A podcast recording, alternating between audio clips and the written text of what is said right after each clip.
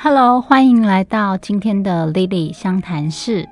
我们谈一段人生，分享一种香气，找到适合你的人生进行式。我是你的芳疗选香师 Lily，找到适合你的香，让香气伴随着我们的灵魂前进。我们这一系列节目呢，每一集会分享一个生活故事，依照故事里面个案的需求，我会用我的选香经验为他调香。如果故事中的他让你产生共鸣，欢迎你找我聊一聊，让我为你选香。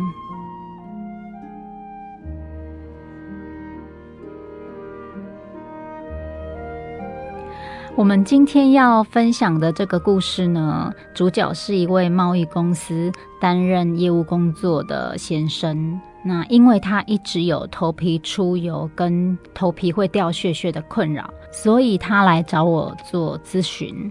那么关于使用精油来做头皮的保健，我们常常会听到可以把精油加进洗发精里面来洗头发。那这是最简单的一种方式。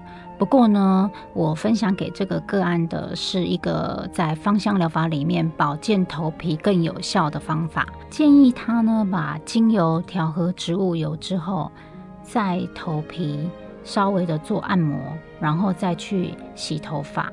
这样子的话，一方面效果会比较好，另外一方面呢，操作完之后头发比较不会太油，头发比较不会太塌。像这一位先生的头皮呢，嗯，除了他是很容易出油的头皮以外，也有敏感的头皮状况。头皮它除了出油，还会有一点点红红的敏感，还有会掉屑屑。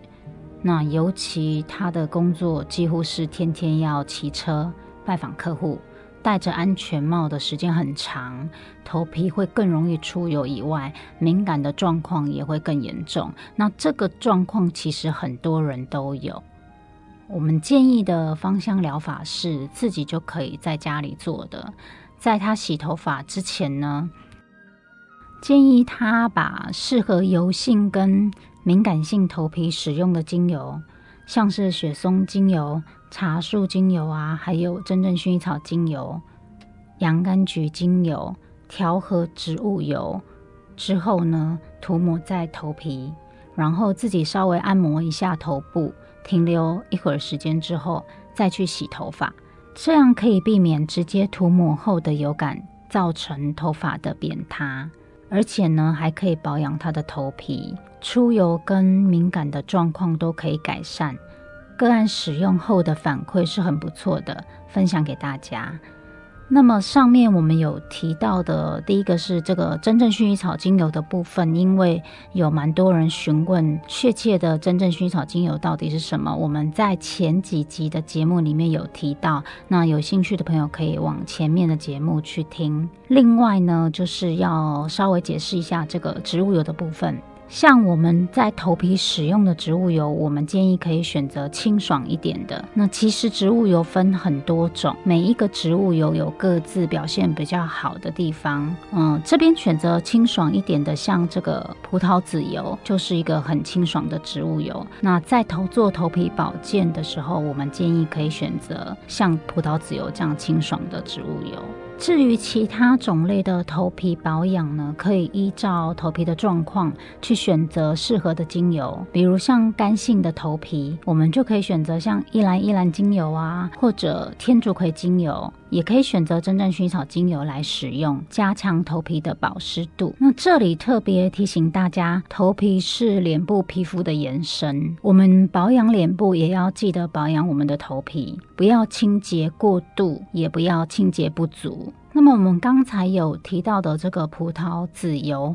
那在这边稍微介绍一下这个油，这个植物油呢，它非常的清爽，所以它用在头部的按摩很适合。不过呢，它是一个非常容易氧化。坏掉的植物油，我们建议不要买太大瓶，然后要尽快的用完。那其实，在植物油里面呢，如果我们要讲保养发丝，也就是护发来讲的话，啊，植物油里面有一个摩洛哥坚果油，它是被证实对于头头发的护理表现是比较好的植物油。但是摩洛哥坚果油它本身是非常的粘稠，它并并不适合直接使用在头发上做护发。我们建议是在其他清爽的植物油里面添加一点摩洛哥坚果油就可以护发了。还是要再一次的提醒大家，同一个精油配方并不一定适用所有的人，每个人都有最适合自己的配方。芳香疗法是非常个人化、非常克制化的，我们要看个案的整体状况去调整用油。尤其如果有原生疾病或是慢性用药的人，更要留意安全的使用芳香疗法。另外呢，我们也不建议长时间固定使用同一种配方，尤其是单方精油，它会有耐受性跟代谢的问题。如果你也想要找到适合你的专属香味，那么一定要收听我们的节目，也可以透过下方的连结，或者搜寻 Lily 香谈室或选香美颜学院。我是你的芳疗选香师 Lily，我们下次再见喽，拜拜。